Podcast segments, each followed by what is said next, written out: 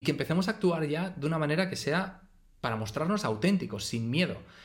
El primer valor eh, es el de la curiosidad. Este es un valor que nos ha acompañado desde el primer día, es algo que, que, es lo que dio el chispazo inicial a este proyecto y son esas ganas de experimentar, de explorar, de descubrir, de adentrarse en lo desconocido, de ver toda esa maraña, esa matrix de cosas que llevamos dentro y de esta manera conseguir ese despertar, ¿verdad? El, el objetivo al final es que esa curiosidad nos lleva a ir despertando cada vez más y nos lleva a una liberación interior, nos lleva a, pasar por un proceso de autoconocimiento que nos lleva a liberarnos, que nos lleva a romper nuestras barreras, a ir desmantelando toda esta matrix de el ego, de las creencias limitantes, y se trata al final de que podamos descubrir qué es lo que realmente nos importa, qué es lo que nace en nuestro interior y que empecemos a construir nuestra vida alrededor de esto, ¿no? Y esto surge a partir de una curiosidad inicial, las ganas de descubrir quiénes somos realmente, de que nos podamos sacar esa máscara y que dejemos de actuar en el mundo, en la vida, con las personas, con nosotros mismos incluso, siempre buscando